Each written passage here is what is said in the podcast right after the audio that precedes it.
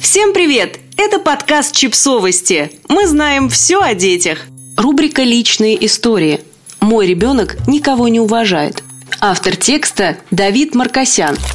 Об уважении говорят и про уважение вспоминают обычно тогда, когда сталкиваются, первое, с плохим поведением детей, второе, с игнорированием и грубым нарушением общепринятых норм и правил социума, третье, когда дети, подростки, молодежь не считаются со взрослыми. Все эти проявления интерпретируются как неуважение, и именно в отсутствии уважения ищут причины подобных проявлений. Уважению пытаются научить. Уважение нередко пытаются вбить в ребенка, иногда даже заставляют уважать.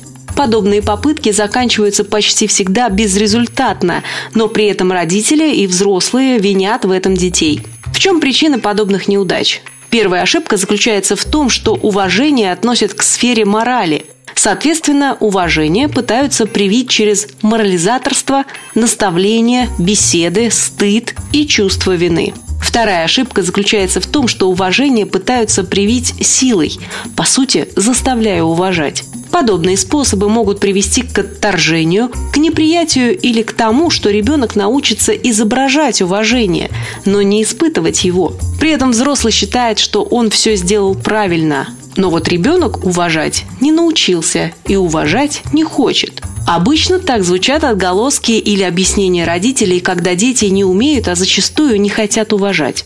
Секрет же в том, что уважение относится к сфере чувств и сфере чувств принадлежит.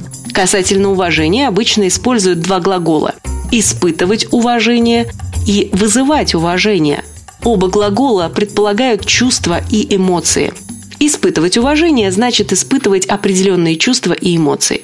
Вызывать же уважение – это означает самим собой вызывать в другом человеке определенные чувства и эмоции, которые приводят к уважению. Соответственно, если ребенок или взрослый не испытывают определенных чувств и эмоций, которые приводят к уважению, то как они могут испытывать уважение? Что может дать беседу про уважение? Чаще всего информацию о том, что уважать хорошо. Что может дать лекция о том, что нужно уважать. Понимание или знание того, что уважать надо. Но опять же, как испытывать уважение, если нет соответствующих эмоций и чувств? Часто отмечается, что ребенок в определенных обстоятельствах с определенными людьми ведет себя иначе и испытывает уважение, ведет себя уважительно. Делается вывод, что раз ребенок в определенных местах и с определенными людьми ведет себя уважительно, то значит он научился уважать. Однако это не совсем так. Как уже было отмечено выше, уважение – это одно из чувств, которое можно вызывать или же испытывать. Соответственно, это значит, что определенный человек или определенная атмосфера это чувство уважения вызывают. Очень часто поведение детей в школе, в общественных местах с другими людьми вызывает огромное удивление родителей, потому что они сталкиваются с явным неуважением и нежеланием ребенка вести себя уважительно. Удивление вызывает тот факт, что дома ребенок не ведет себя подобным образом, и родители оказываются не готовы к подобным проявлениям ребенка в школе, на улице, в общественных местах. Но у родителей в домашних условиях есть много рычагов влияния. Это уговоры, манипуляции, обещание чего-то лишить, что-то не купить или чего-то не разрешить. Подобные рычаги приводят к тому, что родитель с ребенком договариваются. У них устанавливается некий паритет, некие правила.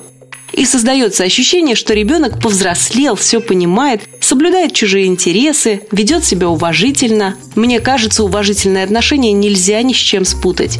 Оно чувствуется и оно проявляется во всем. Во взгляде, в тембре голоса, в просьбах, в форме обращения, в поведении. Уважение можно заметить в каждом движении, так же, как и неуважение, кстати. Но часто ли родители задаются вопросом, уважает ли меня мой ребенок? По разным вполне понятным причинам этим вопросом родители не задаются. Прежде всего потому, что уважение со стороны ребенка кажется им само собой разумеющимся. Но еще чаще этот вопрос не задается потому, что пугает возможный отрицательный ответ. Невозможность же или нежелание понять причины неуважения со стороны ребенка приводит к страху очень большой силы. Но если ребенок боится испытывать страх, и он не знает, как ему противостоять, то у взрослого страх немного другой. Взрослый тоже испытывает страх перелистнуть страницу и тоже не знает, как с ним справиться. Но самый главный страх у взрослого – это незнание, что делать с информацией, на которую у него могут открыться глаза. Последствия подобного бегства от страха у ребенка и взрослого тоже разные.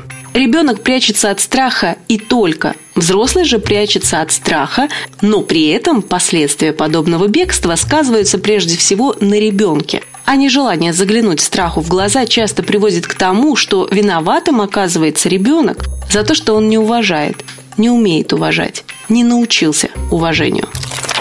Подписывайтесь на подкаст, ставьте лайки и оставляйте комментарии. Ссылки на источники в описании к подкасту. До встречи!